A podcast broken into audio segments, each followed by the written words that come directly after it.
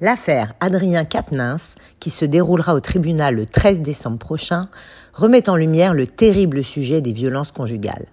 En effet, le député La France Insoumise comparaîtra devant un magistrat du parquet de Lille dans le cadre de la plainte déposée par son épouse, avec qui il est en instance de divorce, après une gifle qu'il avait reconnu avoir donnée.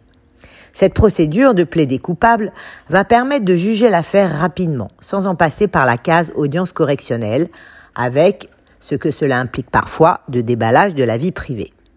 Le 13 décembre prochain, Adrien Quatennens pourra donc reconnaître sa culpabilité, puis le procureur lui proposera une peine. S'il l'accepte, cette peine sera ensuite homologuée par un juge. En revanche, dans le cas où les parties ne se mettraient pas d'accord, retour au tribunal en 2023 pour une audience classique. L'occasion pour nous de revenir sur la question des violences conjugales, ce qu'en dit la loi en France et surtout quelles sont les mesures prises pour les éviter. La violence conjugale est la violence exercée par un des conjoints sur l'autre au sein d'un couple, s'inscrivant dans un rapport de domination. Elle s'exprime par des agressions verbales, psychologiques, physiques, sexuelles, des menaces, des pressions, des privations ou encore des contraintes pouvant causer chez la victime des dommages psychologiques, physiques, un isolement social, voire aller jusqu'à la mort. La violence conjugale est une forme de violence domestique, ayant souvent lieu dans l'espace privé, elle n'est pas toujours repérée. De ce fait, certains chercheurs estiment que le huis clos conjugal peut se révéler un haut lieu de violence. Avec les autres formes de violence de ce genre, elle est un facteur de risque pour la santé des femmes partout dans le monde. Les effets de ces violences sur la morbidité et mortalité devraient les faire considérer comme un problème de santé publique. Les violences conjugales sont bien évidemment punies par la loi, qu'elles visent un homme ou une femme, qu'elles soient physiques, psychologiques ou sexuelles. Il s'agit des violences commises au sein des couples mariés, paxés ou en union libre. Si vous êtes victime et que vous signalez les faits, vous pouvez bénéficier d'aide et de protection. Les violences conjugales peuvent aussi correspondre à des violences psychologiques comme le harcèlement moral, les insultes, les menaces, ou même économiques, comme des privations de ressources financières ou des maintiens dans la dépendance économique. Il y a violence conjugale quand la victime et l'auteur sont dans une relation sentimentale. Et les faits sont également punis, même si le couple est divorcé ou séparé. Si la personne avec qui vous vivez en couple vous fait subir des actes de violence ou menace de le faire, vous pouvez alerter la police ou la gendarmerie. Une messagerie instantanée vous permet de dialoguer avec un fonctionnaire de police.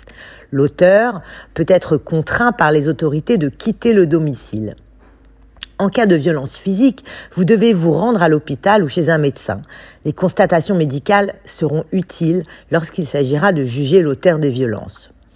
Pour que l'auteur des violences conjugales que vous avez subies soit poursuivi en justice et qu'il soit condamné, vous devez impérativement porter plainte. Pour cela, vous disposez d'un délai de six ans à compter des faits.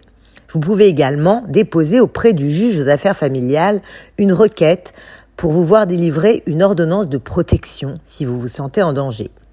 Le juge peut en effet vous délivrer en urgence cette ordonnance de protection, même si vous n'avez pas encore déposé plainte devant la justice pénale. Il existe également depuis quelques années ce qu'on appelle le téléphone grand danger, qui est un téléphone spécifique permettant à une victime de violence de contacter directement une plateforme spécialisée en cas de danger. Et cette plateforme est reliée directement à la gendarmerie. La victime pourra être géolocalisée si elle le souhaite. Ce téléphone est attribué par le procureur dans les cas les plus violents. Dans les cas de violence légère et isolée, le procureur de la République peut décider de ne pas poursuivre l'auteur d'un fait. Mais il peut avoir par exemple recours aux menaces suivantes. Un rappel à la loi, une obligation de stage de sensibilisation ou une médiation pénale. Les sanctions encourues pour les violences conjugales dépendent du nombre de jours d'incapacité totale de travail. Les violences sont réprimées par la loi quelle que soit leur nature, y compris s'il s'agit de violences psychologiques, et les sanctions peuvent aller jusqu'à 3 ans de prison et 45 000 euros d'amende.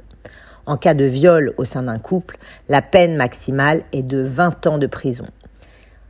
Alors, si vous vous sentez en danger, n'hésitez pas à vous faire aider.